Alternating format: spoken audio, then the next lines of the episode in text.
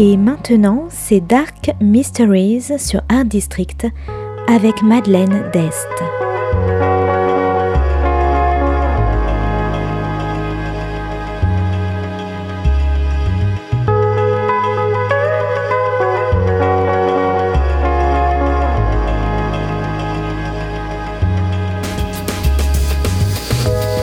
Welcome to Dark Mysteries, a book review show devoted to crime, mysteries, thrillers, and the dark side of human nature.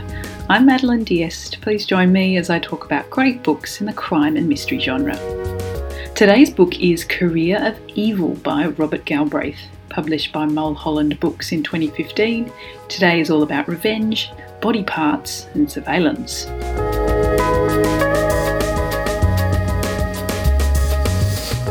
Cormoran Strike is a private investigator, aided by his assistant Robin Ellacott.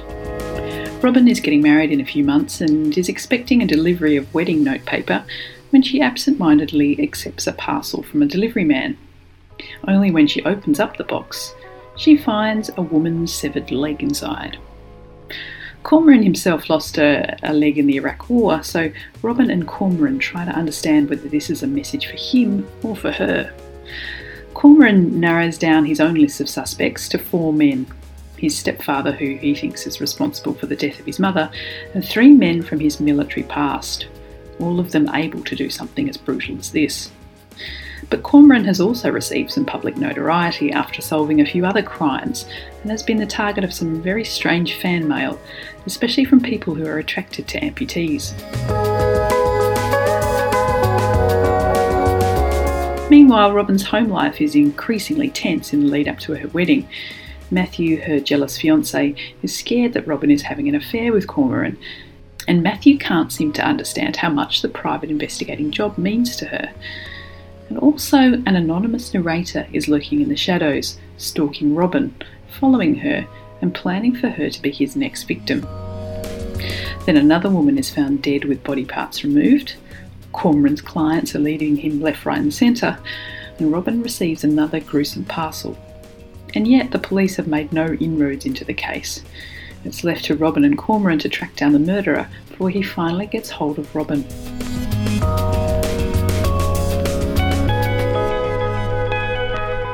Now, Robert Galbraith, aka J.K. Rowling, really doesn't need any publicity from me about her book.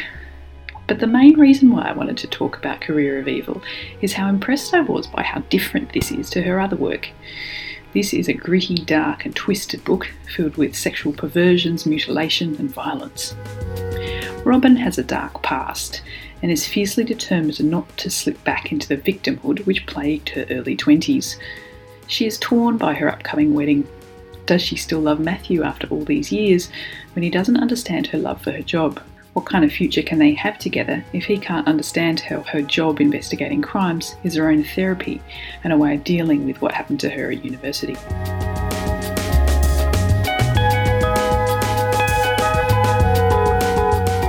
Cormoran is just as damaged, not letting any woman get too close to him, while carrying around a burning hatred for the man who he thinks killed his mother. He's physically imposing, but not a superhero, his stump causing him pain and discomfort and generally getting in the way of any physical action scenes. And then there is the underlying sexual tension between Robin and Cormoran. Ordinarily, sexual tension completely bores me. Just get on with it.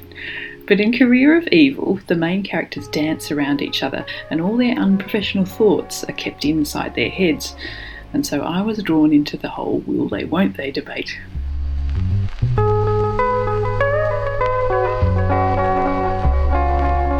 As I said, Career of Evil is dark and gritty. It explores drug abuse, child abuse, amputee fetishes, stalking, as well as murder. The reader gets the anonymous perspective of the murderer, which amplifies the tension as we watch him watch Robin. And finally, the book ends with a very satisfying and unexpected twist.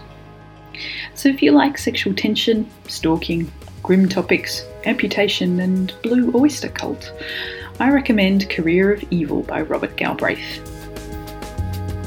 Thanks for listening to Dark Mysteries. If you have any feedback or want to say hello, you can contact me at Art District Radio by email at mde at artdistrictradio.com. Or if you'd like to listen to past reviews, please go to artdistrictradio.com forward slash podcasts. And until next time, happy reading.